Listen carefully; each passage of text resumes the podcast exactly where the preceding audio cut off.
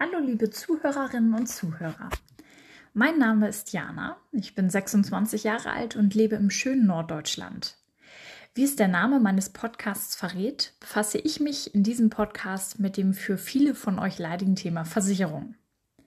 Ich selbst habe 2014 nach meinem Abitur die Entscheidung getroffen, den Beruf der Kauffrau für Versicherung und Finanzen zu erlernen und tatsächlich diese Entscheidung bis heute nicht bereut.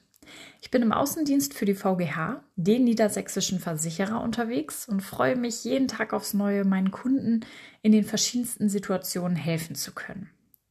Da ich sehr oft gefragt werde, warum um Himmels Willen ich mich für die Versicherungsbranche entschieden habe, möchte ich mit diesem Podcast im Zuge eines Projektes für meinen Betriebswirt die Irrtümer zur Versicherung aufklären.